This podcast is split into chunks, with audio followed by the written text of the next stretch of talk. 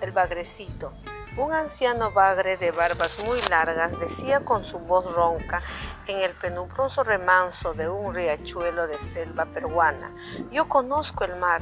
Cuando fui muy joven he viajado allí y he vuelto.